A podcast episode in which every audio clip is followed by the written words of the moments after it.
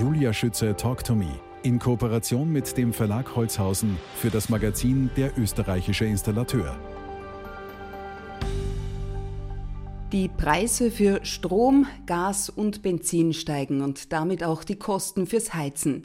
Die große Frage lautet also, wie heize ich richtig, um Geld zu sparen?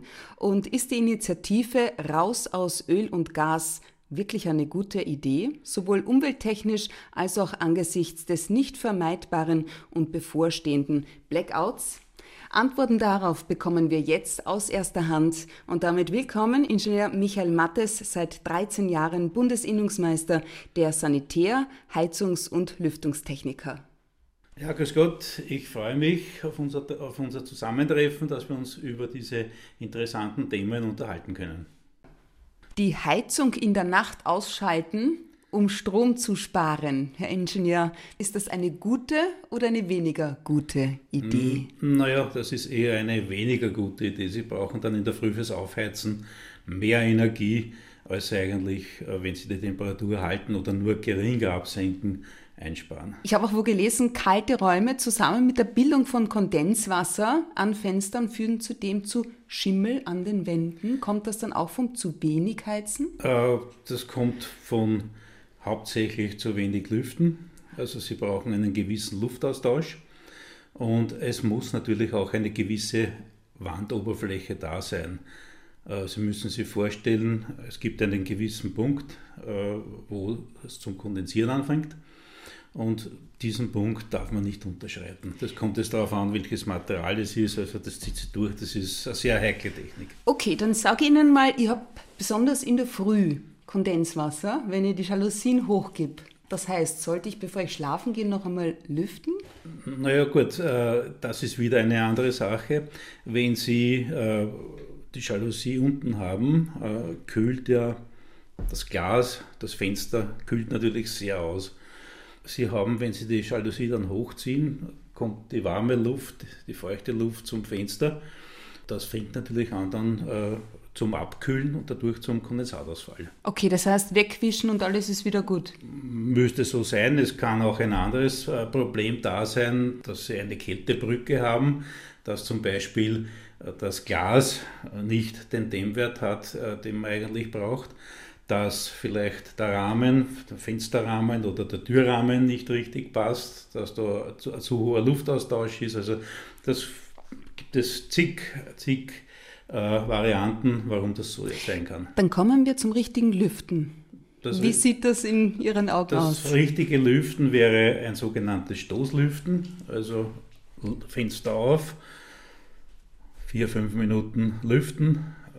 Es gibt dann noch die Möglichkeit des sogenannten Querlüftens, wo Sie praktisch die Wirkung noch verstärken. Das heißt, wenn Sie auf einer Seite ein Fenster aufmachen zum Lüften, auf der anderen Seite auch aufmachen und das ein bisschen durchzieht. Damit haben Sie einen Luftaustausch und natürlich ist auch die Lüftungszeit dann geringer.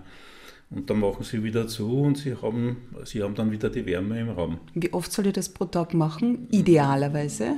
Und wann? Am besten, bevor ich schlafen gehe? Naja, auf jeden Oder Fall, bevor ich einmal schlafen gehe, in der Früh dann. Äh, natürlich, da sind wir jetzt bei der Technik eine kontrollierte Wohnraumlüftung wäre natürlich da das Optimale, wo Sie äh, auch eine Wärmerückgewinnung haben. Das heißt, äh, die Luft, die Sie brauchen, Sie brauch, der Mensch braucht ja, also wenn Sie schlafen, sollten Sie 20 Kubikmeter Frischluft in der Stunde haben. Wenn Sie jetzt also eine 100 Quadratmeter Wohnung rechnen, Sie haben alles offen und zwei Personen, müssten es, schätzt es da mal alle vier Stunden den Wecker stellen und lüften, dass sie einen hygienischen Luftwechsel haben. Ja, das müsste ich jetzt genau nachrechnen, das war jetzt nur so geschwind. Oh Mann, da komme ich aus dem Lüften gar nicht mehr, mehr raus erst. Da bleibt ja der ganze Haushalt liegen. Aber jetzt verraten Sie mir noch ähm, bei der Nachtabsenkung. Ja. ja. Was ist denn die ideale Temperatur? Und soll ich das so einstellen, am besten ab 24 Uhr, zwischen 24 und 6 Uhr? Naja, Was sind Ihre äh, Erfahrungen? Wenn Sie um 24 Uhr abgesenkte Temperatur haben wollen, müssen schon ein, zwei Stunden vorher äh, Retour schalten. Es, hat ja, es ist ja alles aufgespeichert, also bis die Temperatur sinkt, dauert es eine gewisse Zeit. Ja. Also wenn Sie, wenn Sie um 10 schlafen gehen, also würde ich um 8 zum Absenken anfangen, kommt natürlich auf die Umgebung drauf an, auf die äh, Wärmedämmung, auf die Glasflächen, die Sie haben. Also das, dann welche Heizung Sie haben, haben Sie eine Radiatorenanlage, Konvektoren oder so haben Sie eine Fußbodenheizung. Bei der Fußbodenheizung dauert es noch länger, weil Sie eine Speichermasse da haben und äh, der Fußboden gibt noch länger Wärme ab. Also das ist ganz individuell. Man kann das nicht so über einen Kamm scheren und sagt, jetzt gehen wir um ein oder drei Grad Retour. Äh, ein Grad Raumtemperatur, kann man so sagen, sind circa 6 Prozent. Okay. Auf wie viel Grad soll ich denn trotzdem, haben wir mal Daumen mal Pi runterkühlen in der Nacht? Na, da zum Beispiel ist eine Fußbodenheizung, also da, da gehen wir jetzt, da gehe ich um 2, 3 Grad Vorlauftemperatur runter. Wenn ich eine Radiatorenanlage habe, da kann ich beim Raumtemperaturregler, wenn ich da einstelle, 2-3 Grad, wird das sicher reichen. Mhm. Mehr würde ich nicht drauf. Das heißt in der Nacht 18 Grad, tagsüber 21, das ist ideal, kann man sagen. Ja, ideal so ungefähr. Ja. Wenn die Heizung nicht richtig warm wird, woran kann das liegen? Da gibt es sehr viele Gründe. Erstens einmal, dass der Energieträger ausgegangen ist, dass nichts mehr da ist. Das ist einmal das eine. Wenn es warm wird, aber nicht mehr richtig warm wird, könnte es sein, dass die, die Heizungspumpe irgendwie ein bisschen streikt, dass der Wärmzeuger streikt, dass sie Luft in den Radiatoren haben, was ich aber eher wahrscheinlich nicht für möglich halte. Das ständige Entlüften, wie es propagiert wird, also finde ich, ist auch nicht sinnvoll äh, wenn es nicht gluckert ja, und wenn ich genug Wärme habe, brauche ich nicht entlüften. Entlüften muss ich nur dann, wenn an der Heizungsanlage, an der Anlage selbst gearbeitet wurde. Wenn, wenn neu gefüllt wurde, wenn eine Reparatur war, wenn neu gefüllt wurde, da kann es sein, dass Luft drinnen ist, die sich dann absetzt, dann muss ich entlüften. Aber wenn nichts gemacht wurde, ist es normal nicht notwendig, dass Sie entlüften. Okay, danke. Damit haben Sie mir nämlich schon die nächste Frage beantwortet. Jetzt in Sachen Heiztechnik. Lässt sich da für Sie ein Trend erkennen oder wird es zwangsläufig auch in Zukunft einen Energiemix geben müssen? Naja, der Trend, der Trend alles Elektro äh, sehe ich ein bisschen kritisch. Äh, wie gesagt, ich bin neben Gas, Sanitär, Heizung und Lüftungstechniker, ich bin auch Elektrotechniker. Das wollte ich eigentlich zu Beginn immer werden, aber dann ist alles andere daraus geworden. Aber ich habe auch die Elektrokonzession. Und für mich ist es, ist es nicht nachvollziehbar, dass ich mit der Photovoltaik zum Beispiel im Sommer Strom erzeuge und im Winter dann propagiere, dass ich damit elektrisch heizen kann. Das mhm. ist ein Nonsens. Das ist eine, ein Betrug an den Konsumenten, wenn ich so etwas behaupte.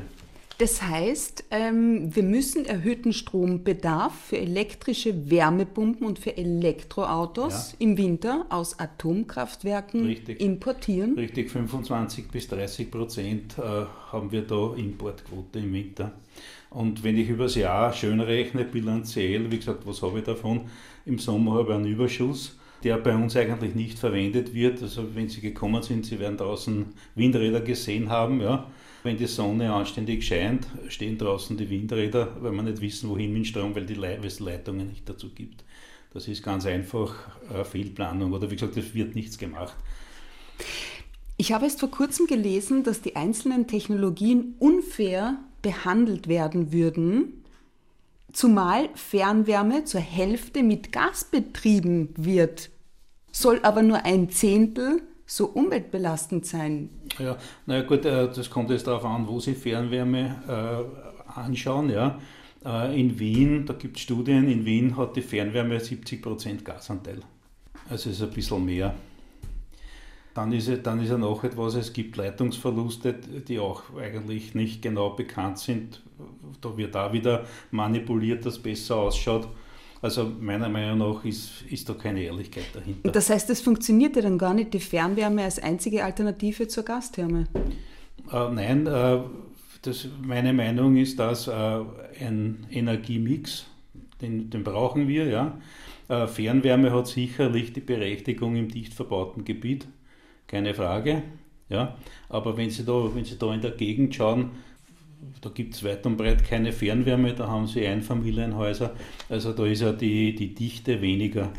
Wenn ich da eine anständige, funktionierende, effiziente äh, Gasheizung habe, bin ich sicher besser daran als mit der Fernwärme. Das heißt, Sie stehen der Initiative raus aus Öl und Gas eher kritisch? Aus fossilem Öl und Gas. Okay, das heißt. Fossil ist wichtig. Ja, weder umwelttechnisch ja.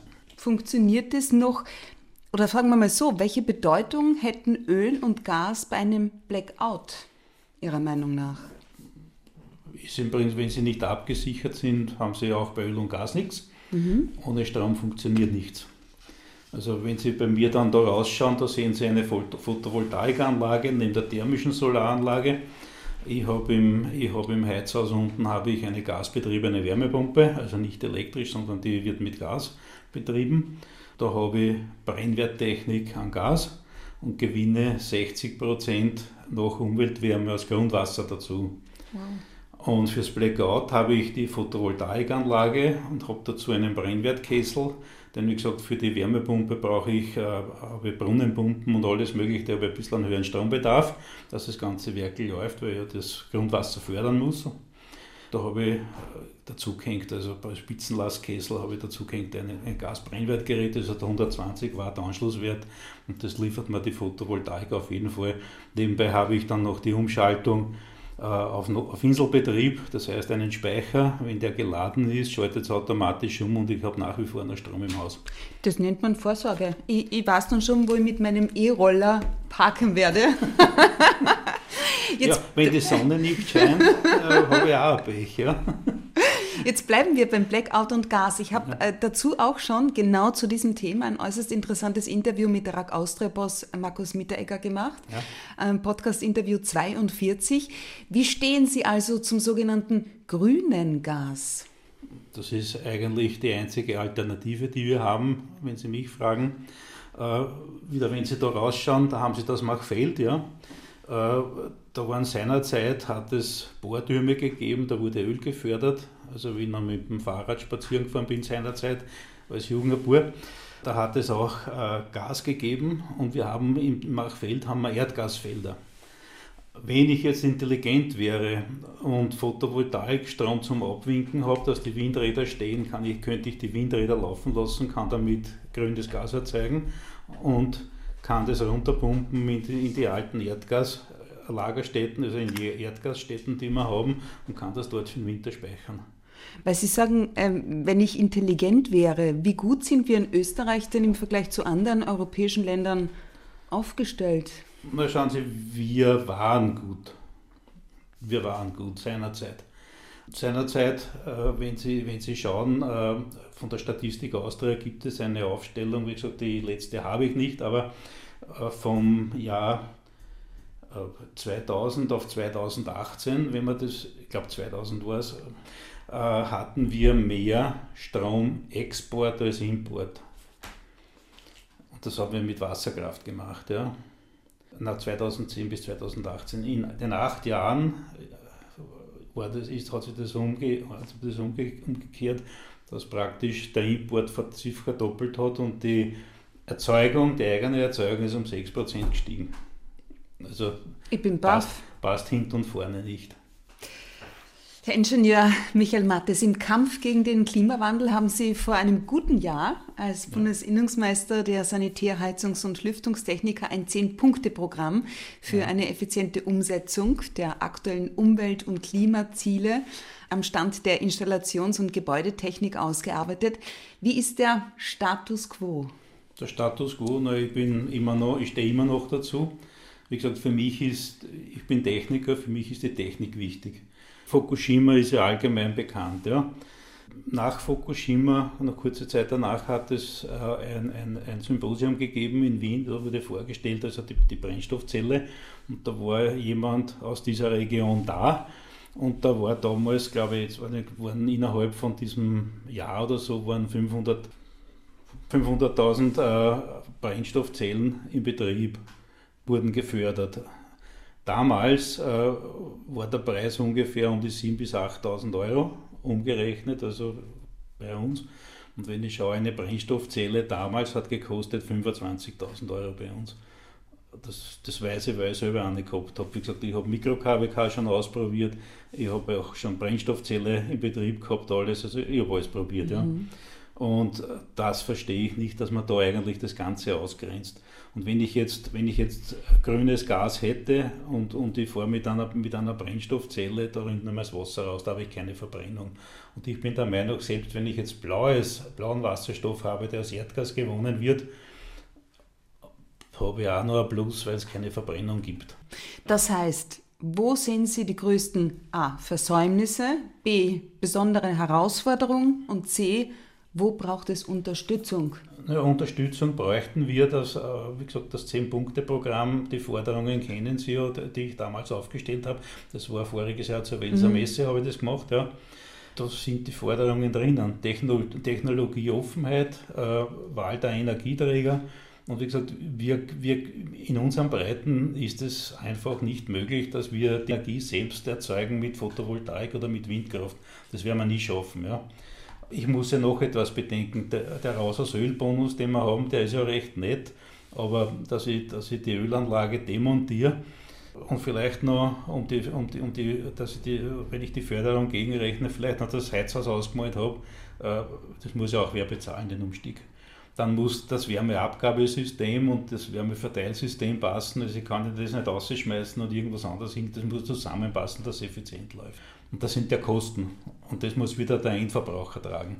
Und wenn, wenn wir uns jetzt noch anschauen, die CO2-Bepreisung, die wir haben, also das, ich, ich, fasse es nicht, also die Diskussionen, die wir haben, auf der einen Seite tun wir was kassieren, verteilen das Ganze wieder und auf der anderen Seite, wenn, wenn, ich, da, wenn ich da die Gegend, wo sie jetzt sind, also ohne Auto kommen sie nirgends hin, äh, in einer Viertelstunde, wenn es geht, haben sie die Schnellbahn und der Autobus fährt, glaube ich, jede Stunde naja, was wollen sie da machen? Wenn sie eine Querverbindung brauchen in die Nachbarortschaft, sind sie zu Fuß, äh, brauchen sie vielleicht eine halbe Stunde. Wenn sie öffentlich fahren, sind sie eineinhalb Stunden unterwegs.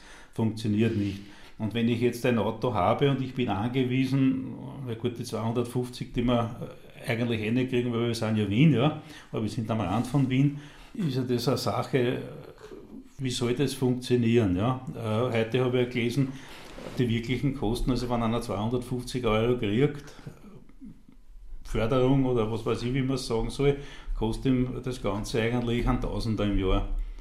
So, und jetzt sind wir äh, beim, beim Verbieten von dem Ganzen. Ich habe eine funktionierende Anlage, muss raushauen und dann zahle ich 25.000, 30.000 Euro. Also ich verstehe die Diskussion nicht mehr. Apropos am Puls der Zeit, Herr Ingenieur ja. Mattes, eine zeitgemäße Ausbildung vom Lehrling bis zum Techniker.